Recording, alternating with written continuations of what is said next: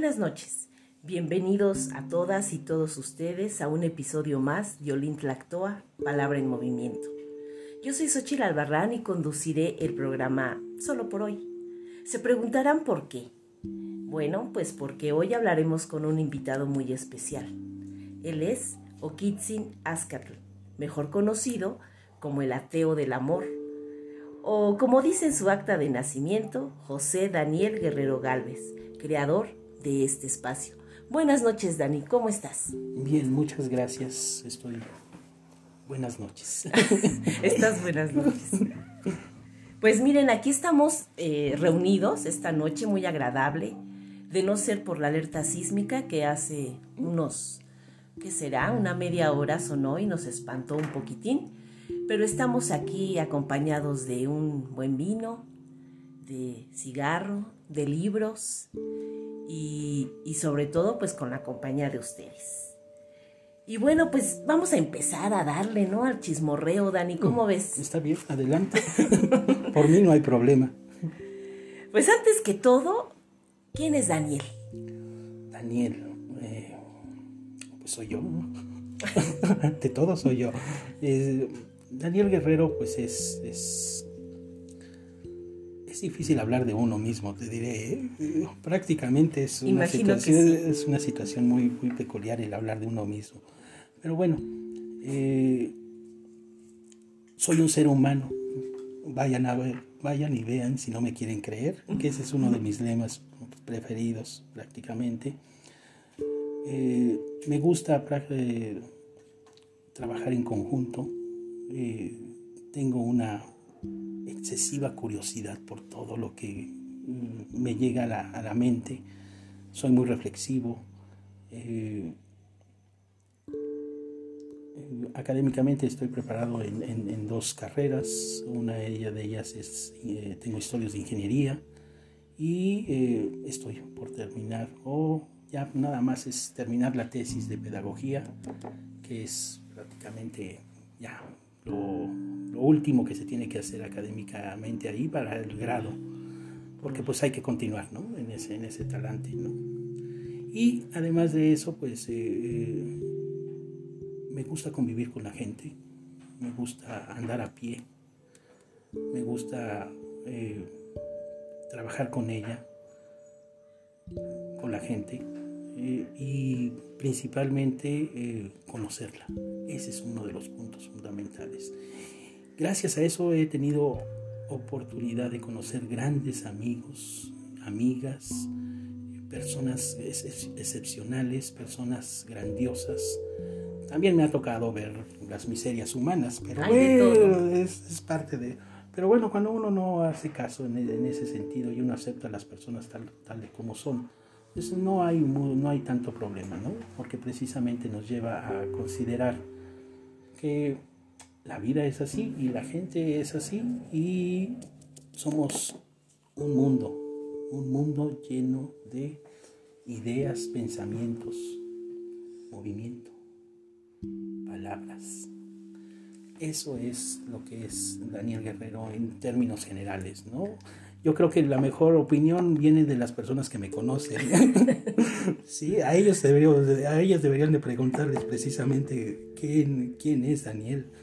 No, pues ¿quién es Daniel? Yo veo que es un estuche de monerías, porque no hay cosa que no sepa Daniel eh, de todo lo que siempre nos cuestionamos, siempre tiene una respuesta para todas nuestras dudas.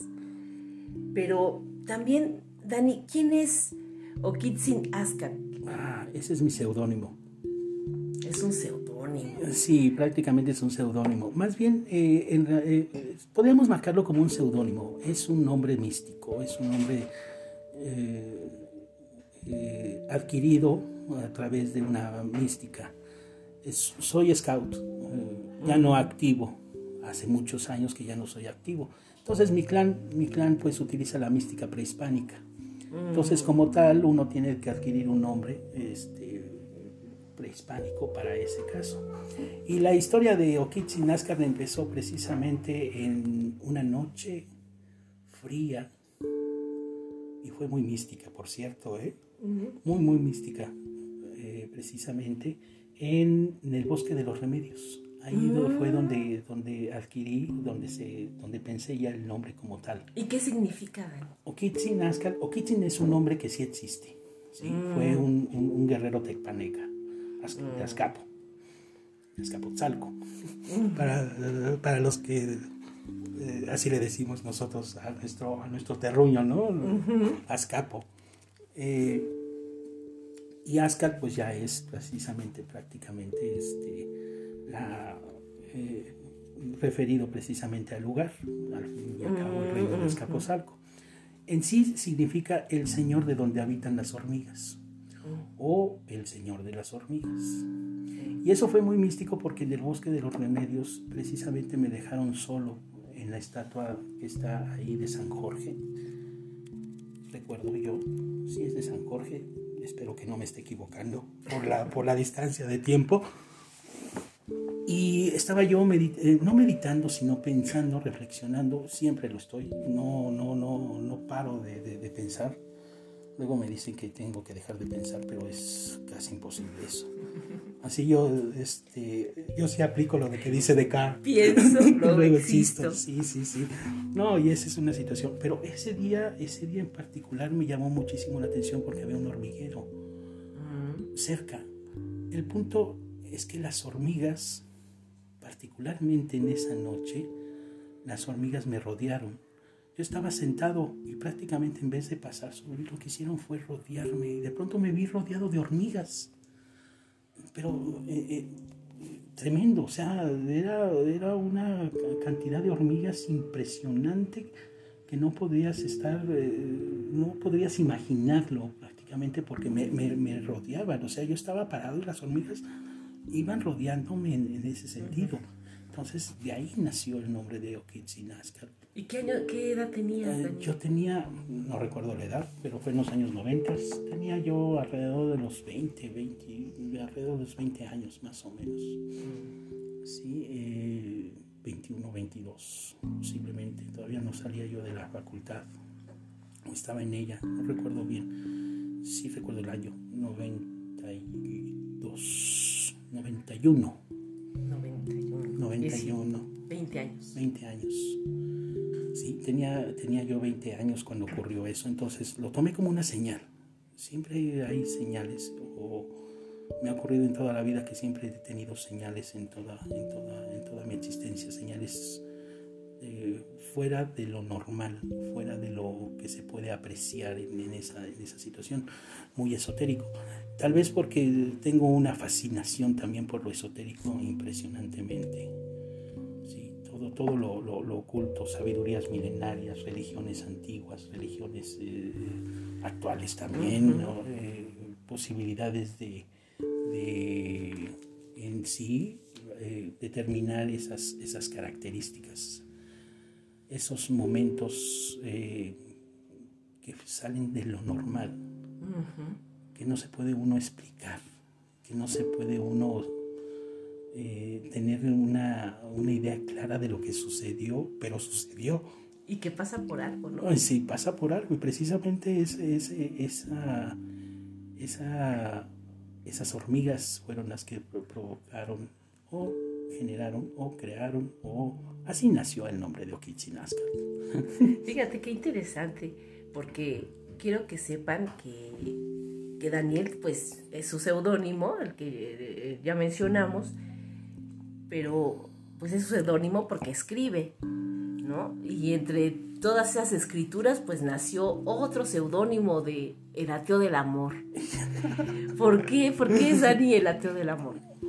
Ah, es un- no es una historia larga, más bien eh, fue a razón de algunos, eso fue a razón de algunos años en los cuales yo me cuestioné algunas situaciones eh, referidas a la vida, al amor y a la muerte, siguiendo la idea de Camus, precisamente en La Peste, ¿no? que, una, que, que una ciudad se puede conocer por, por cómo vive, cómo, cómo ama y cómo muere.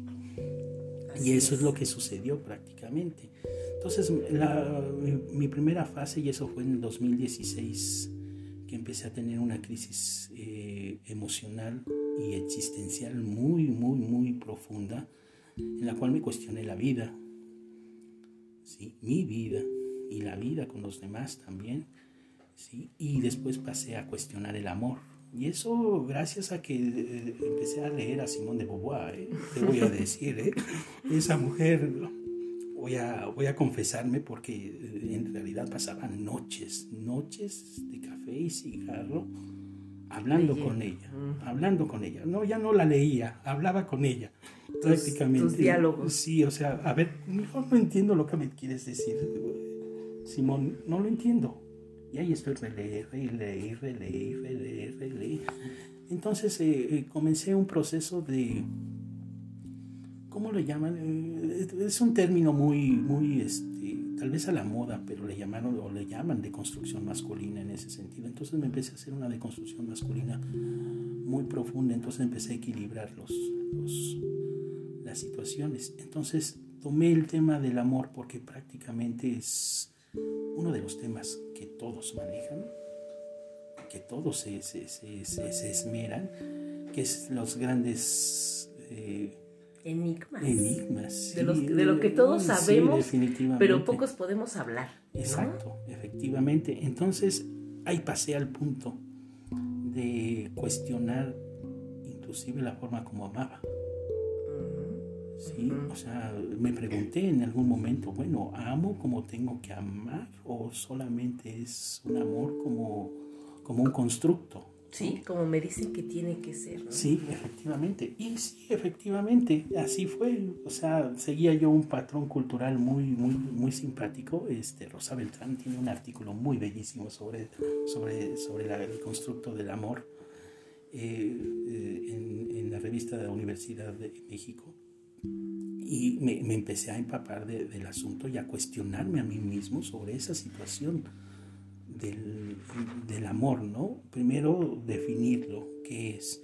Y no, ha pasado por mí. ¿Quién ha hablado sobre el amor? Pues todos, prácticamente todos. todos. Pero me, me, aboqué mucho precisamente a, a, los que han estudiado ese sentimiento, porque al fin y al cabo es un sentimiento, uh -huh. pero también tiene otras dimensiones como diría eh, Erich Fromm, ¿no? También es un arte y el arte implica práctica.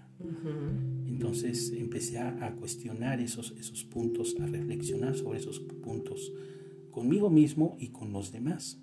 Y el, el, el seudónimo, como tú dices, del ateo del amor es porque no creo en el amor en el sentido de cómo se expresa actualmente. Esa expresión del amor eh, que se maneja actual, en la cual está ligado con el sexo, eh, me parece una, no me parece, es un sistema de control prácticamente, es un constructo para controlar. Entonces nos dicen cómo amar, pero en realidad, en realidad no amamos. ¿Tú sientes que es falso? Sí, sí, es falso. Yo, yo pienso que es falso. Eh, amar implica otros, otros, otros derroteros. Fromm lo maneja prácticamente, lo, lo, lo, expone muy bien.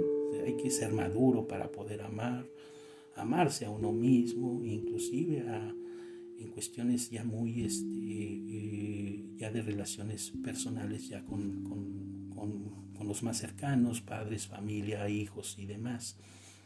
Pero principalmente el gran tema es el de la relación de pareja ese es un aspecto interesante que deriva de la, a, a hacia la violencia, hacia otros temas como uh -huh. el patriarcado, que mucho el feminismo ha estado luchando contra esas, esas, esos, esas formas de pensar, porque es una forma de pensar prácticamente. ¿Y no crees que mm, primeramente tendríamos que saber cómo nos gusta que nos amen? porque siempre también pensamos que igual la sociedad no lo dice o no lo marca, que nos deben amar de tal o de cual manera, ¿no? Pero pues son cosas que la traemos por tradición y que en realidad nunca nos hemos puesto a reflexionar cómo nos gusta que nos amen, ¿no? Te la voy a poner más sencilla, no ni más sencilla, ¿eh? porque va a estar más complicado. ¿Cómo te gusta amarte a ti mismo? Uh -huh. Ahí empieza toda la situación. Es, es, es, es la, la, la, peculiaridad y precisamente empecé a ver todas esas, esas razones. Me gusta mucho el esoterismo, te decía hace, uh -huh. hace rato. Entonces las religiones, las grandes sabidurías este, eh, milenarias, podríamos llamarlo así, han marcado algo muy interesante. Primero uno tiene que amarse y después amar a los demás para poder dar amor en ese sentido. Muchas personas no se aman. Ni saben amar por consecuencia. Efectivamente. Entonces dicen amar, pero en realidad están, es, es, es eh, una amiga diría que es un espejo. o sea, solamente se están reflejando en un espejo. Entonces, eh, es un punto fundamental eso, y lo puedes ver, por ejemplo, en la Biblia, y te lo voy a decir porque nuestra tradición es judeocristiana principalmente, es la que ha marcado nuestro, nuestro, nuestra, eh, idiosincrasia en muchos sentidos. Dice, ama a tu prójimo como a ti mismo. Entonces te das cuenta, ese cómo es, es, es, es de peso prácticamente porque marca un equilibrio. Claro. Que ahí viene algunos de los, de los puntos reflexivos en que, que, he estado manejando principalmente, que he estado reflexionando sobre la individualidad y la intersubjetividad. ¿Sí? Que es una situación en la cual tú como individuo sí te amas, pero no quieres amar. Porque no hay otra edad, ¿no? No te ves en el otro. y el prójimo es el otro, ¿no? Efectivamente. Y el problema es que hay un desbalance. Y en, esa, en, esa, en esa expresión, y que hay expresiones idénticas en el budismo, en el hinduismo, en el islamismo, o sea, y en otras sabidurías. Sí, muchas doctrinas. Sí, eh, eh, existe ese mismo, esa misma, esa misma situación. Entonces, pues ocurre que ese equilibrio se rompe.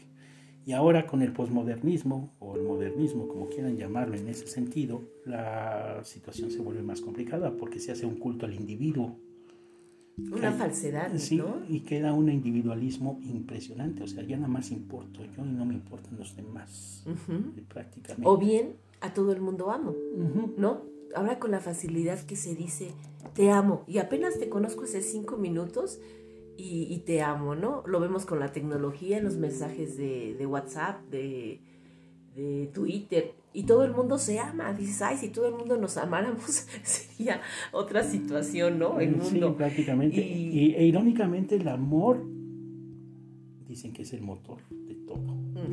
Entonces ahí viene una, una hay muchas incongruencias en esa situación. Y luego hay una polisemia, o sea, muchas definiciones para todas estas estos conceptos del amor, porque cuando empiezan el amor para mí es, oh, ah, entonces ahí viene ok, ¿estás cubriendo un deseo o estás realmente amando? ¿sí? Entonces, primero hay que definir, no es que el amor no se define, ¿cómo no se va a definir si es un sentimiento? Entonces la inteligencia emocional no existe. ahí viene el punto.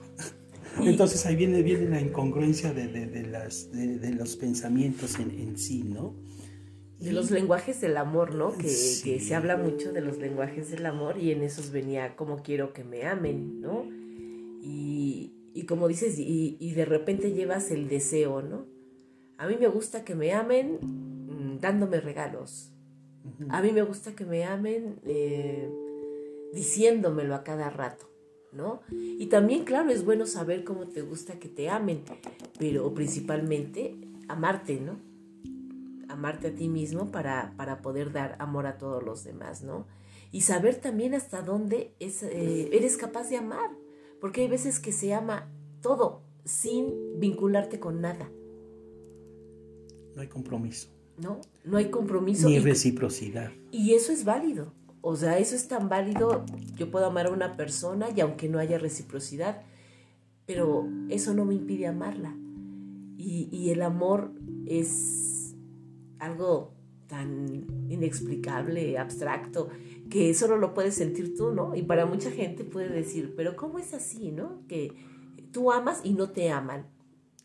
Ese es un gran conflicto que me sucedió hace prácticamente tiempo atrás, en ese sentido. Porque entonces ya viene una situación de reciprocidad. ¿Cómo manejamos esa, esa ¿Por una ruptura amorosa? Eh, sí, en cierta forma, sí ¿no? Y también viendo a las, a, las gentes, he tenido la oportunidad de, de, formarse, de formar círculos de apoyo. Mm. Entonces me he dado cuenta de esas, de esas circunstancias en las cuales pues no hay una reciprocidad. Y el amor, pues puedes amar a muchos, pero también hay una situación de reciprocidad, porque también tienes una necesidad de ser amado. ¿sí? Ahí viene la intersubjetividad. Y eso es algo que el individualismo ha marcado como una parte eh, que no debe de existir, ¿sí? O sea, puedo yo amar, y sí puedes amar prácticamente, pero también tienes que tener una reciprocidad en tal hecho, ¿no? Porque también tiene que haber una... Y no hablo de una reciprocidad en cuestión de, de recibir algo igual, sino en la cual haya una atención, es más abstracto, como bien dices, ¿no? Porque fíjate, yo, yo, me, yo me imagino a mis gatos que andan por ahí. Yo amo a mi gato y mi gato pues no es recíproco, ¿no? y, el amor de los gatos es, es, es tan individual, ¿no?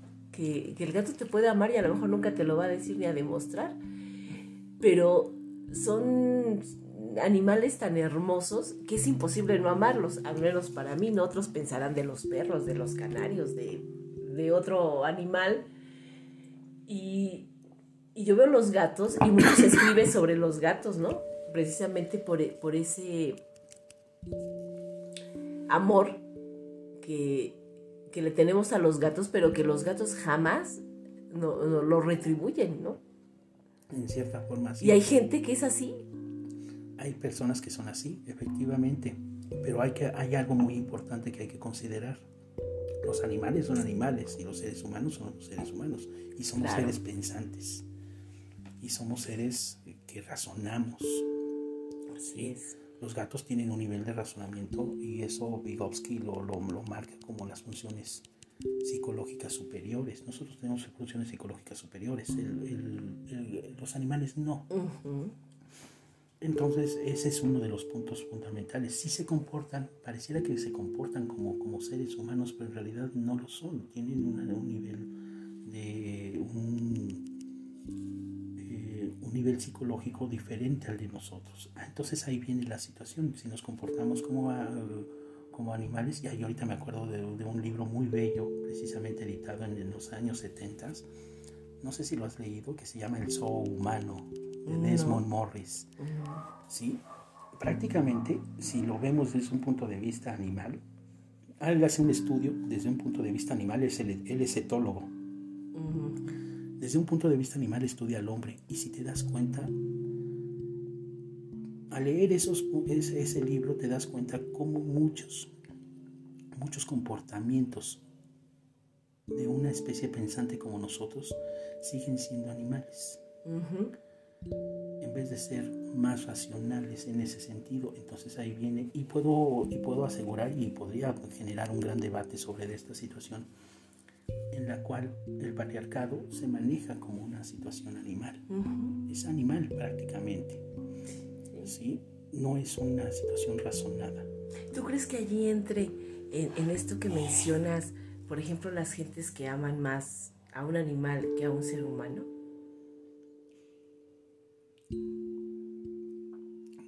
Yo creo que es la situación del individualismo, porque el animal no te pide nada. En cambio, un ser humano sí. Te está pidiendo una reciprocidad. Pero en, el ser humano, cuando ama a un animal de una manera desmedida, ya. Mm, que, que ahorita es, es muy de moda, ¿no?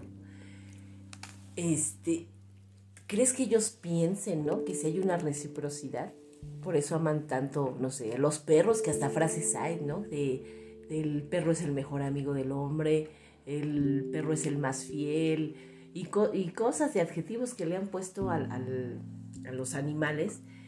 ¿Y crees que esa, esa gente tenga esos rasgos de, de pensar que pueden recibir amor de la misma manera que de un ser humano a través de un animal? Yo creo que es una situación de deseo. O sea, te creas una defensa tan enorme que no quieres convivir con, un ser humano porque es complicado. el, ser humano es complejo, no es complicado, es complejo. Entonces, eh, eh, es trabajar precisamente con, eh, la idea de esa complejidad la que, no, la que muchos no soportan. No quieren o no lo desean, no quieren lidiar. Entonces es mucho más fácil amar a un animal Que, no, te exige nada. Que no exige más nada que comida. más que comida, exactamente, ¿no? Dice, y es, son animales, por eso son de compañía, ¿no? Pero eh, trabajar con, y ahí viene el problema de la intersubjetividad, o sea, porque la intersubjetividad por definición es precisamente la comunicación emotiva e intelectual entre dos o más personas. Eso es la intersubjetividad. ¿sí? Entonces, con un animal no hay una comunicación como lo hay con un ser humano. Claro. Esa es una, es una gran, gran, gran diferencia, pero es más compleja la comunicación con un ser humano. Y entonces, con este individualismo que se maneja tan, tan, tan pues prácticamente ya podría decir que es una religión, ¿no? Sí, es una religión, o sea, no, no quiero, no deseo prácticamente eh, tener una relación con otras personas, ¿no? Y si las tengo, pues que sea de lejitos, ¿no? O sea, entre más lejitos mejor.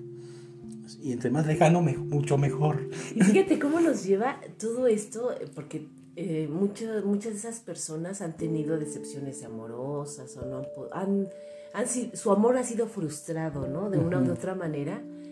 Y cómo se refugian en, el animal. Y al final sigue siendo el problema del amor. Efectivamente. Y eso es, y, volviendo a la situación con Eric Fromm, con Erich Fromm, perdón, eh, eh, es, lo que marca precisamente la situación de la madurez. ¿Cómo puedes hacer que fluya el amor? Pues haciendo, siendo maduro y haciendo transformaciones.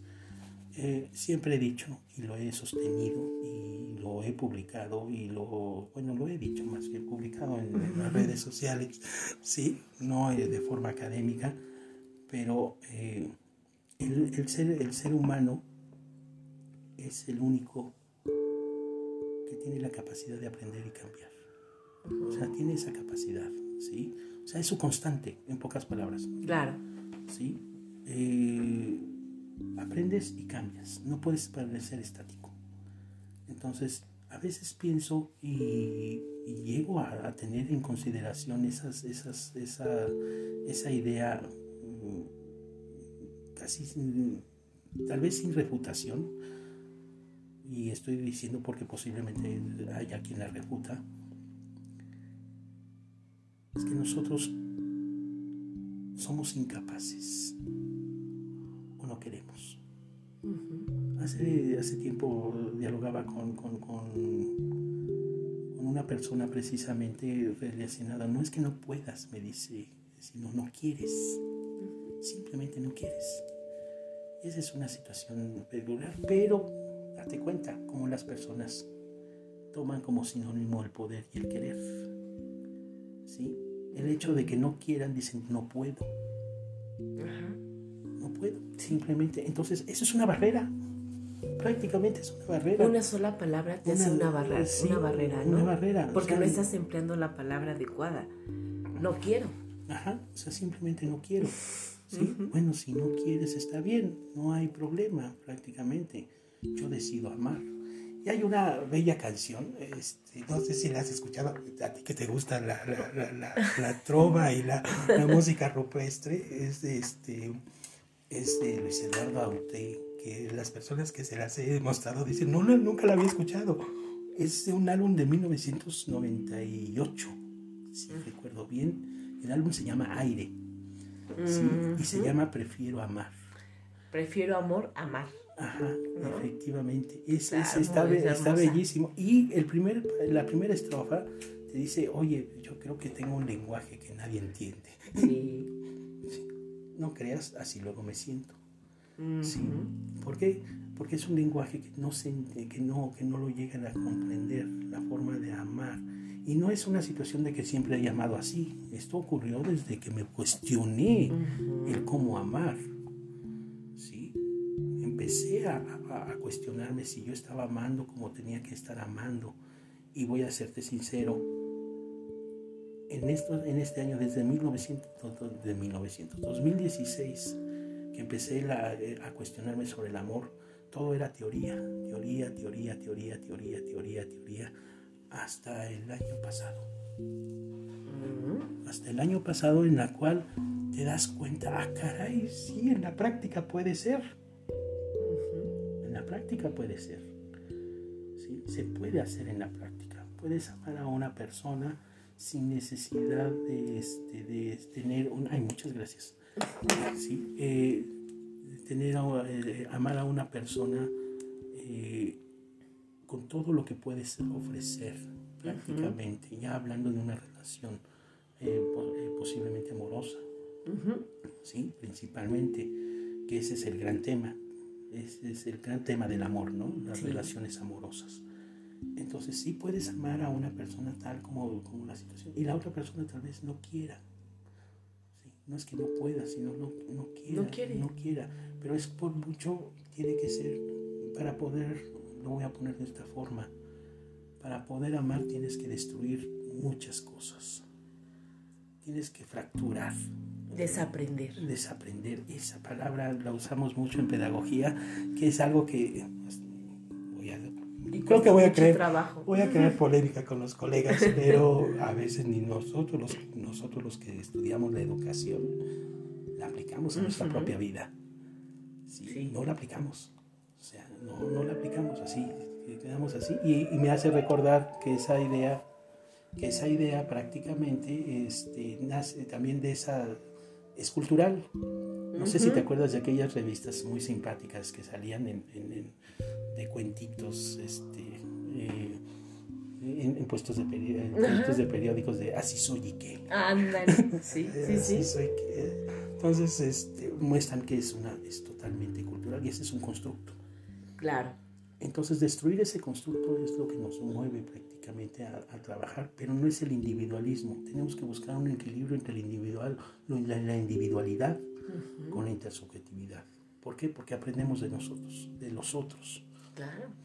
Aprendemos de los otros. Muchas de las reflexiones han sido por observaciones de los otros, de hablar con otros, ¿sí? Y de cuestionarme a mí mismo también. Entonces es un juego, es un juego prácticamente que se maneja de una forma maravillosa. Y aplicarlas, ¿no? Vemos tantas frases hoy día en las redes sociales que decimos, qué hermosa frase, qué bonito pero jamás aplicamos, ¿no? Ni pensamos en qué reflexionó esa persona para llegar a esa conclusión. Sí, exactamente. Entonces se llega a ser una situación. Yo sí, cuando veo una, un, un lo llevo a compartir, pero a veces tengo una duda eh, sustancial sobre lo que se está diciendo porque prácticamente te estás proyectando.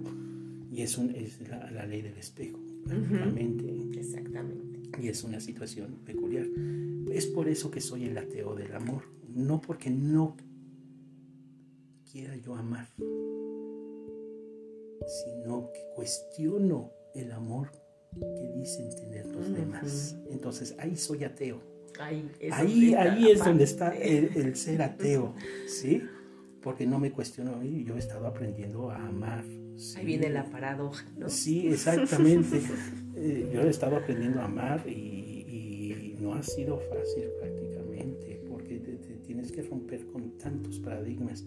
Pero no creas, yo pienso que la persona, tú al, aprender a amar y amar a otra persona, esa persona. Creo que es afortunada, pienso yo, y eres afortunado tú, en, cierta, en cierta forma, ¿sí?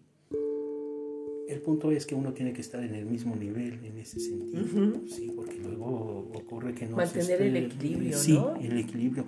Y ya no es un equilibrio de uno mismo, sino el equilibrio con la otra persona, con la otra persona, sí, que precisamente Simón de Beauvoir habla sobre la, otra edad y eso es algo que hay que tomar mucho en consideración en gran, gran, gran en toda la vida, ¿no? Y para todo, y no nada más para el amor, ¿no? Para para todo yo creo que sí, vernos en el otro es algo muy, muy difícil. Y, que sería pues una de las muchas soluciones para, para este mundo.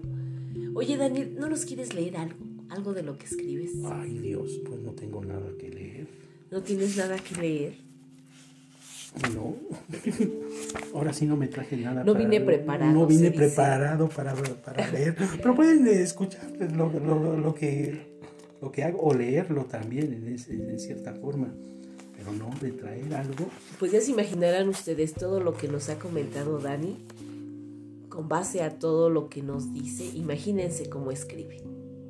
Yo que ya lo he leído y lo he escuchado, puedo decirles que es muy bonito lo que escribe, con mucha reflexión, y, que nos deja siempre, a mí siempre me deja algo, algo especial, me hace mi día. Cuando en las mañanas escribe algo, me hace mi día para reflexionar y pensar mucho en, de distintos temas, ¿no? No nada más sobre el amor que ahorita estamos tratando, sino de muchos otros temas.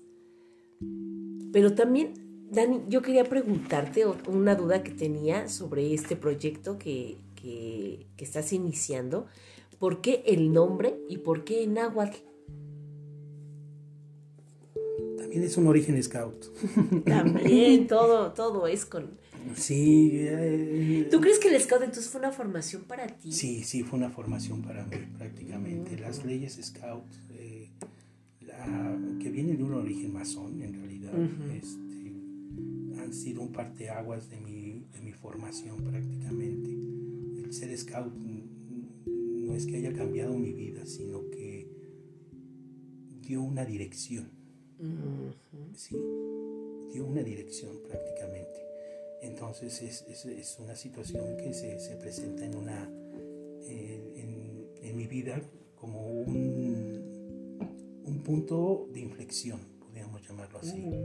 Entonces los scouts han sido para mí eh, un momento de, de reflexión impresionante. Y el nombre de Aulín Tlatoa nació porque íbamos a hacer una revista precisamente para el grupo. Mi grupo se llama Dos Andadores. Ellos están en Tesosomo. Bueno, está cerrado, o sea que. Pero ahí, ahí es el local. ¿sí? El, grupo Dos Andadores Azcapotzalco. Ah. Entonces, eh, ahorita ellos están en, eh, ahorita están ellos este, trabajando prácticamente a distancia. Entonces, eh, están con los muchachos. Pero sí, en aquellos años 1992, 93, en la primera década, en, los primeros cinco años, De, los primeros años de, los noventas, se nos ocurrió hacer una revista que le íbamos a llamar, llamar Macuil Oli 5 Movimiento. ¿Sí? Entonces, eh, pues precisamente nació la revista, no dio frutos prácticamente porque se requería escribir y creo que pocos escribe, escribimos. No creo que pocos escribamos. Sinceramente hay personas que escriben. Ahí sí entra querer escribir. Eh, querer escribir, sí, efectivamente. Entonces ya después empecé a, a, pensar en algo, en algo mucho más eh, eh, elaborado, que fue el Olín, que es movimiento, porque somos movimiento. Y el Tlatoa, que somos palabra. ¿sí? Nuestro lenguaje es algo que nos define nos hace ser humanos. Y precisamente de ahí viene la palabra clatoa, que es precisamente la, voluta que hace el, simbolismo de la palabra en, en agua. Y así nació el Olin Clatoa, que al principio pues fue un, un blog, no fue, fue una revista electrónica cuando empezaba todavía, cuando en México se introdujo eh, la posibilidad de hacer páginas web pues creé una y se generó eh, el Olin Platoa prácticamente como una pequeña revista que muchos escribían. Ahí me di cuenta que había gente que escribía, que sí escribía y que quería escribir y que quería ser publicado, además de eso. ¿sí? Y ahora lo ves prácticamente con las redes sociales, ves que pululan todas esas personas. Y es muy bueno, es muy bueno eh, en ese sentido. Pero con esa fue la primera. Después la derivé hacia un blog en el cual pues escribía yo ya pensamientos, mis trabajos académicos, mis trabajos de escuela, mis, mis reflexiones. Ah, inclusive pasé, eh, ahí están registrados en ese, en ese blog mi etapa de crisis impresionante porque peculiarmente mi crisis la, la no la transferí, me ayudó mucho estar creando haikus sí, componiendo haikus es la palabra correcta, sí, componiendo haikus, entonces son más de 80 haikus, entonces imagínate la, la, la, métrica. Sí, no, no la métrica, la cantidad de haikus que implicaba implica un, gran problema existencial Y, de, y, de, y, de, ya ahorita ya no ya no escribo haikus eh, eh, bueno creo que hace unas dos, semanas este, me dio ganas de hacer una serie de 17. Porque, hago, más. porque hago, hago series de 17 es cuando hay, cuando hay una crisis. cuando tengo, estoy en crisis. Entonces, Hasta quedar vacío un ratito de todo lo que tienes en ese momento. Y esas letras son, son las que me han, en cierta forma, me han salvado en, en, esa, en esas circunstancias. Después de Lolín, después de hacer un blog, pues eh, vino Facebook en, en, este milenio, entonces pues creé una página, ¿sí? Como queriendo no generar en esa, de no dejar esas peculiaridades, pues una página de comunidad.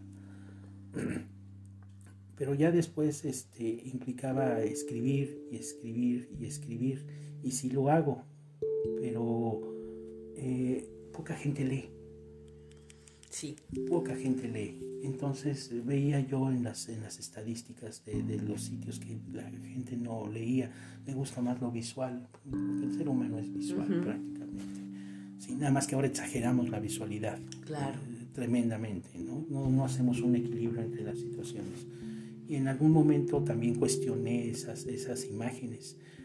No fue hasta que llegué al taller del faro cuando, lo, cuando me quedó claro que sí, somos, una, somos, somos visuales, pero hay un tipo de, visual, de, de ser visual de forma abstracta. Creando imágenes en las letras.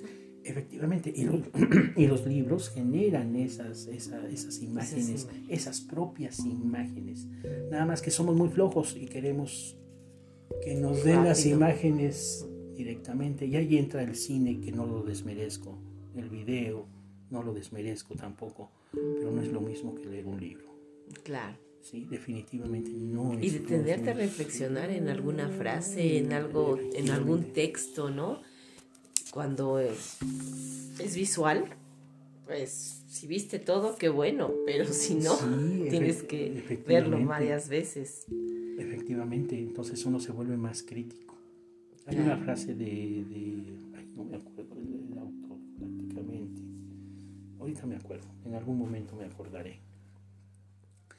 Eh, ¿Para, ¿Para qué, para qué y para, para quién escribes? ¿Para qué? ¿Para qué escribes? ¿Para qué escribo? Escribo para vivir. Escribo para reflexionar. Escribo para sentir. Escribo inclusive, eh, no inclusive, escribo también para desahogarme. ¿Sí? A veces hago las, todas las cosas a la vez. Entonces es, es, es impresionante eh, lo, que te, lo que te provocan las, el escribir. ¿sí? Porque ya no solamente es la lectura, sino la escritura la que te hace precisamente proyectar todo, todos, todos esos, esos miedos, esos, esos conflictos, esos, esas alegrías, porque no solamente son, son, son situaciones negativas, ¿sí? alegrías, deseos, inquietudes, o sea, todo eso te va generando esas, esas, esas posibilidades de la escritura. ¿Para qué escribo? Para eso. ¿Para quién? Para mí, primeramente. Principalmente. para mí. Escribo para mí, pero sí. Eh, hay algunas letras que sí van dirigidas a ¿A una musa? A una musa. Bueno, te voy a decir lo que él podía haber dicho, ¿no? ¿Quién? Porque me hicieron la misma pregunta hace, hace, hace dos días, hace tres días. Sí, que nos comentaste. ¿Quién? ¿Para quién? O sea, ¿quién, quién, quién es la, la, persona que recibe? Entonces le, le, dije en un tono, en un tono, pues le escribo a la vida, al amor, a las inquietudes ¿sí? escribo que ahora que si quiere saber que si tiene nombre de mujer, sí lo tiene. Algunos no, porque también siempre se piensa que la gente que escribe necesita una inspiración, ¿no? Y, y a veces simplemente el sol puede ser una inspiración. Sí, efectivamente. El amanecer puede ser una inspiración, el que tengas vida es una inspiración. Solo es la manera de de reflexionar y valorar, ¿no? O un cuestionamiento. también, puede ser un cuestionamiento. O sea, te estás cuestionando algo y entonces lo plasmas en un poema, en un relato, en una minificción, en un cuento, eh, inclusive en una novela. ¿Sí? Entonces todo eso eh, prácticamente es, es, una inspiración. Que sí, hay, hay, hay, hay momentos, hay momentos en, los, momentos en los cuales hay, haya una, hay una persona a la que van dirigidas esas, esas, esas palabras. Puede ser a uno mismo, puede ser a uno mismo, puede ser a otra persona, ¿sí? pero siempre es, es, es, es una, la inspiración es la musa, podríamos llamarlo así, ¿sí? que la musa tenga, empieza a tener eh, una forma tangible, eso ya mucho depende del escritor y cómo lo maneja. ¿Sí? Porque podrían decir, ah, caray, si le escribe a alguien, y si le escribo a alguien no necesariamente tiene que ser a una persona. Claro. ¿sí? Entonces va mezclándose, o se pueden mezclar, porque tú, tú sabes, tú sabes que se pueden mezclar tantas ideas en, una, en un escrito que se pueden manejar en una cierta circunstancia. Por ejemplo, el relato de, no sé si te acuerdas, el de... Ya hasta se me olvidó el título, no puedo creerlo. ¿Qué pasa? Ese vino está, poderoso. Está poderoso, ¿eh? eh la Catalina, de Catalina, el clavel rojo. El clavel rojo, efectivamente. El clavel rojo es, eh, es una muestra de mi percepción de la muerte. Yo a la muerte la concibo como una mujer bellísima, bellísima prácticamente entonces es, es, mi relación, pero nunca, nunca en ese relato el personaje principal fui yo.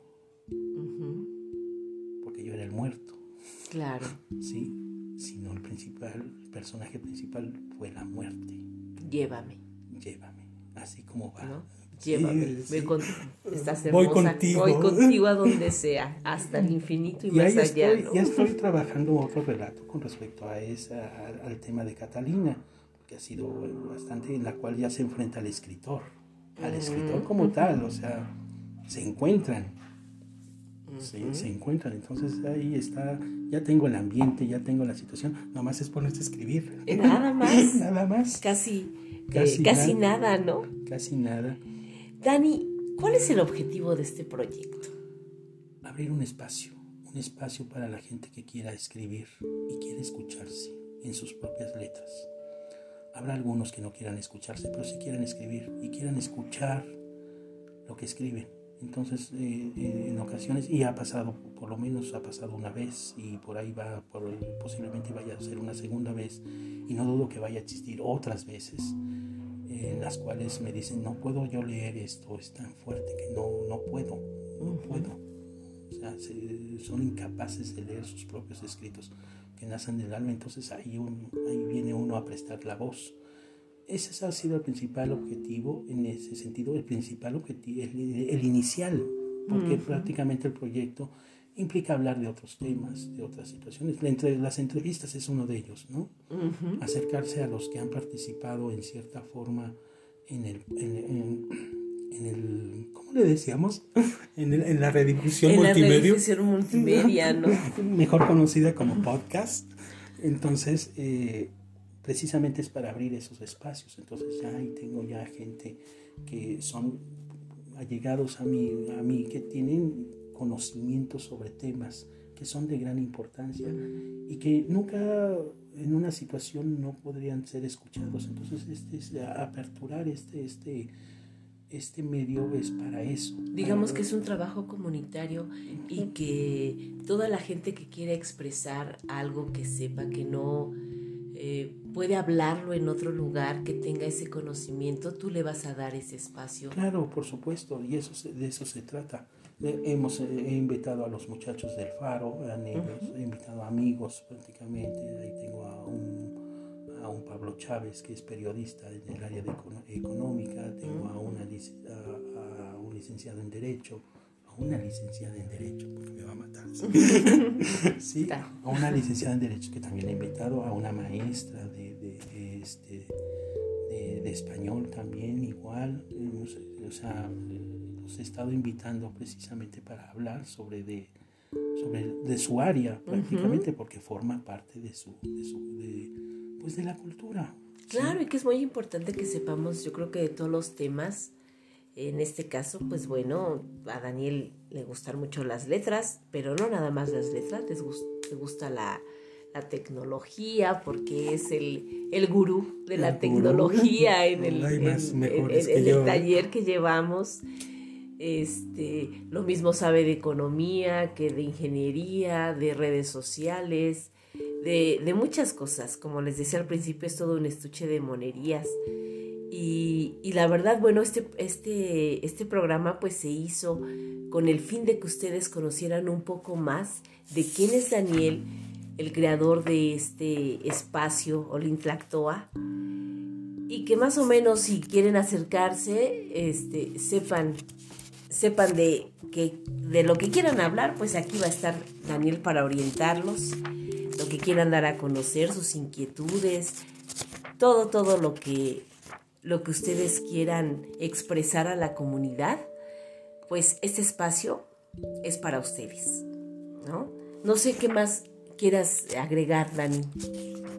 Ah, querían escuchar algo y estoy tratando de buscar algo. A ver si ahorita encuentra entre todos sus apuntes, porque también déjenme decir que, que Daniel tiene una caligrafía muy bonita y tiene un cuaderno súper ordenado. Si vieran el mío, bueno, pero él tiene un, cuaderno muy, muy bonito, muy bien ordenado, con una caligrafía preciosa. Entonces esperemos que pronto encuentre algo. ¿Ya encontraste algo, Dani? Creo que sí, ya encontré algo. Muy bien. Hay un lugar en donde, aquí cerca de casa, este, aquí en Azcapotzalco, eh, hay un parquecito pues esos de canchas y demás, pero hay mesitas simpáticas, entonces uno se siente ahí en, a gusto, a gusto y reservado en ese sentido, no solo reservado en ese sentido, porque no eh, me gusta me gusta estar solo, pero siempre pensando en los demás. Es, es una soledad acompañada. sí, efectivamente. Entonces en este momento encontré uno que escribí en aquel, en aquel momento eh, si los leo, eh, es, un, es un borrador, no así que disculpen si no está bien, bien redactado, este, pero este, es un borrador. Se los, se los, se los leo. Adelante. No tiene título, así que por favor este, disculpen. Te escribo en cualquier parte, pero siempre hay lugares donde me gusta escribirte en donde hemos estado, en cafeterías, en parques rodeados de árboles, en jardines envueltos en los aromas de las flores, en las noches de mi recámara. Todos son la ocasión en que me acompañas cuando no estás presente, hasta el momento en que mi voz te acaricia, mis manos toman las tuyas un beso sea la expresión de mi ser en el tuyo. Mis manos te dibujan recorriendo el contorno de tu ser Acaricio sutilmente tu cuerpo con la delicadeza de un amante estasiado. Musito palabras de amor, mientras el aroma de tu ser llena mi alma, los lugares que son tuyos ahora, en donde moras, corazón, mente, cuerpo. Es ahí. ¡Oh, qué bonito! ¿Ven lo que les digo? Siempre Daniel nos deja una reflexión y nos endulza el oído con su voz. Muchas gracias, muchas gracias Dani por este programa o podcast. Ya estábamos hace rato en conflicto de que era podcast, que era ¿qué? Redifusión, multimedia. Redifusión multimedia. Pero como somos de pues ya con las fechas que dio Daniel, pues ya se imaginarán qué edad tiene. Y ahí nos vamos, entonces pues en nuestro tiempo eran programas. Solamente. eran programas ahora son podcasts y esperemos, esperemos que, lo hayan disfrutado mucho y que eh, sobre todo pues conozcan un poquito más de, de quién es el creador de este espacio comunitario Olintlactoa, palabra en movimiento. Dani. Muchas gracias, les agradecemos mucho y están invitados, totalmente invitados a que participen. No es no es, eh, no, es no es exclusivo, no es mi podcast, eh, es de ustedes porque ustedes lo hacen prácticamente con los escritos. y hoy una Geraldine, Ajá. sí, Misakiel, perdón, sí, eh, Xochitl que está aquí presente, eh, Fernando, uno de ellos, otro más, y muchos, muchísimos más. Están invitados realmente están invitados a participar, a sentir que este sea su, su podcast, no el mío, porque en realidad no, no busco la, el protagonismo más que abrir el espacio. Gracias. Y pues ya nada más nos queda agradecerles a todos ustedes por habernos escuchado e invitarlos nuevamente a que sigan escuchándonos y que nos hagan llegar de alguna manera esos comentarios y si alguien quiere participar, adelante, el micrófono está abierto para todos ustedes. Que tengan muy buenas noches. Olin Tlatoa, palabra en movimiento.